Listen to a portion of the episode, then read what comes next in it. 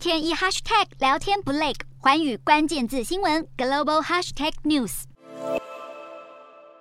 卡车交叉停放，将道路堵住。他们是住在科索沃的塞尔维亚族，因为不满科索沃政府要求当地塞族人必须使用科索沃车牌，并针对入境的塞尔维亚公民发放更多身份证明文件，因此决定用卡车堵住两条通往过境点的道路。科索沃在二零零八年单方面宣布独立，至今已经获得全球超过一百个国家承认。但住在科索沃北部的五万名塞族人还是使用塞尔维亚政府发放的车牌和证件，拒绝承认科索沃独立。而塞尔维亚当局也坚称科索沃沃。是塞国的两个自治省之一。虽然在欧盟的促成下，科索沃与塞国在二零一三年展开对话来解决主权争议，但至今没有太大收获，因此两国关系还是相当紧张。如今欧盟再次呼吁两国必须要坐下来好好谈。目前科索沃只仰赖一支拥有三千七百七十名士兵的北约维和部队维持脆弱的和平。北约部队声称，目前的局势已经处于紧张状态，如果稳定的局势受到威胁，将会进行干预。对此，塞尔维亚总统武契奇强调，塞尔维亚寻求和平，但一定会取得最终胜利。而历经塞族人强烈反抗的紧张局势后，科索沃当局在咨询美国和欧盟大使后，决定将政策延后到九月一号再实施。不过到时恐怕又会再掀起一波塞族人抗议潮。